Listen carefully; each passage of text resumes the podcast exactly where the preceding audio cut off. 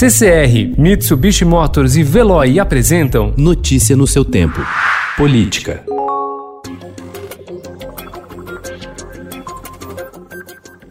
Depois de sofrer uma série de derrotas na arena judicial, o presidente Jair Bolsonaro levou ontem uma comitiva de empresários à sede do Supremo Tribunal Federal e fez pressão para que o presidente da corte, Dias Toffoli, amenizasse as medidas de isolamento social decretadas por estados para combater a pandemia do coronavírus. Acompanhado de ministros, parlamentares e empresários, Bolsonaro atravessou a Praça dos Três Poderes e, numa visita surpresa, fez um apelo a Toffoli para que fosse permitida a reabertura do comércio, sob o argumento de que há riscos de o Brasil virar uma Venezuela. E as consequências, o efeito colateral do combate ao vírus não pode ser mais danoso do que a própria doença. Economia também é vida.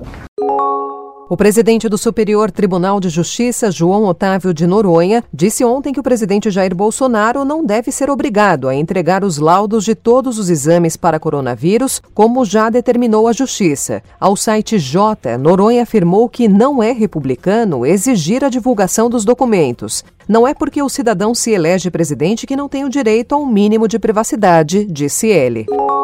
Palavrões, briga de ministros, anúncio de distribuição de cargos para o Centrão e ameaça do presidente Jair Bolsonaro de demissão generalizada a quem não adotasse a defesa das pautas do governo. De acordo com participantes na reunião citada por Sérgio Moro, ex-titular da pasta da Justiça, é este o conteúdo do vídeo requisitado pelo ministro Celso de Mello, do Supremo Tribunal Federal, e que o Palácio do Planalto quer evitar divulgar na íntegra.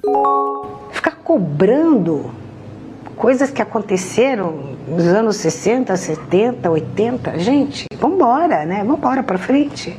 Para frente, Brasil, salve a seleção. De repente é aquela corrente pra frente. Secretário. Não era bom quando a gente cantava isso?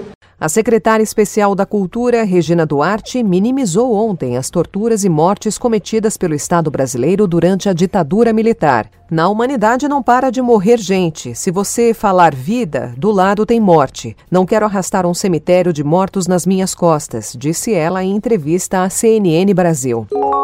O ministro do Meio Ambiente, Ricardo Salles, foi expulso do novo por decisão da Comissão de Ética Partidária do partido. Fui comunicado da minha expulsão por ter assumido, sem qualquer informação prévia ou pedido de autorização ao Partido Novo, o cargo de ministro de Estado do Meio Ambiente no governo do atual presidente.